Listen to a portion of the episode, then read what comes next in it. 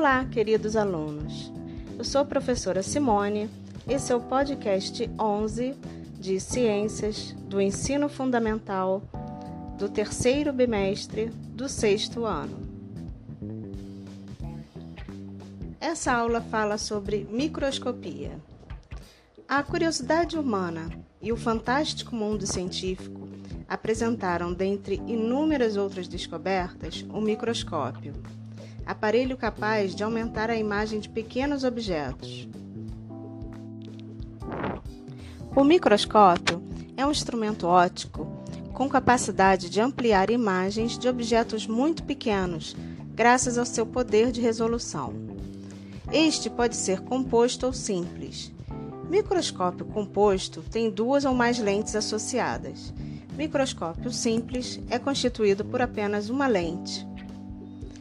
Acredita-se que o microscópio tenha sido inventado em 1590 por Hans Janssen e seu filho Zacarias, dois holandeses que eram fabricantes de óculos. Tudo indica, porém, que o primeiro a fazer observações microscópicas de materiais biológicos foi o holandês Anton van Leeuwenhoek. E hoje em dia ele serve-se especialmente para os cientistas que utilizam esse instrumento para estudar e compreender os microorganismos. Os microscópios de Leeuwenhoek eram dotados de uma única lente, pequena e quase esférica.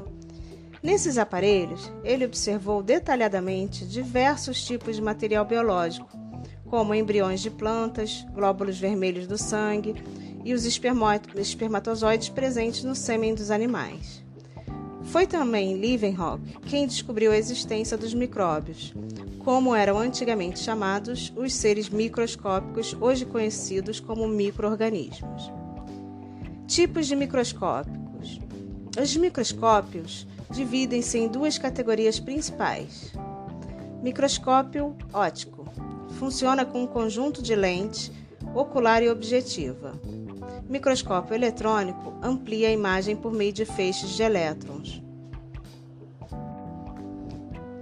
Em 1665, o inglês Robert Hooke usou um microscópio para observar uma grande variedade de pequenos objetos, além de animais e plantas que ele mesmo representava em fiéis ilustrações. Hooke percebeu, além que a casca do carvalho era formada por uma grande quantidade de alvéolos vazios, semelhantes à estrutura dos favos de uma colmeia. Naquela época, Hooke não tinha noção de que estava observando apenas contornos de células vegetais mortas.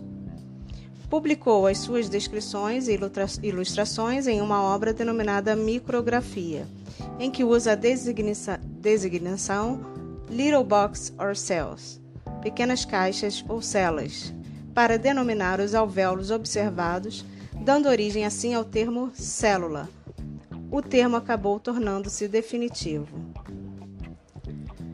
Atualmente, os aparelhos utilizados nos laboratórios de biologia de escolas e universidades são, na maioria, microscópios ópticos ou fotônicos, que utilizam luz. Eles possuem dois conjuntos de lentes de vidro ou de cristal e geralmente fornecem ampliações de 100 a 1000 vezes. A luz projetada através do objeto em observação atravessa as lentes da objetiva e chega ao olho do observador. Utiliza-se então um micrômetro e um macrômetro para focalizar o objeto fracionado na lâmina estudada e o chariot para efetuar a varredura, que é a visualização dos diferentes campos de uma lâmina. Para melhor utilização do microscópio, diversas técnicas foram formalizadas e inovações foram feitas. Corantes, fixadores, micrótomo, esfregaço, esmagamento. Esses são alguns materiais e algumas técnicas que são necessárias em um laboratório que utiliza microscopia. As diferentes técnicas utilizadas em microscopia, elas dependem também das finalidades laboratoriais. Por exemplo, se as lâminas forem para fins educacionais, deve-se tentar uma lâmina permanente. No entanto, se a lâmina for preparada para testes laboratoriais na área de saúde, como contagem de células, tipos de células, tal técnica deve ser ignorada, seguindo as normas de biossegurança necessárias para não haver contaminação. Há também os microscópios eletrônicos, que permitem um estudo mais detalhado da estrutura interna da célula, podendo proporcionar aumentos de 5 mil e 100 mil vezes. Paramos por aqui. Até a próxima aula.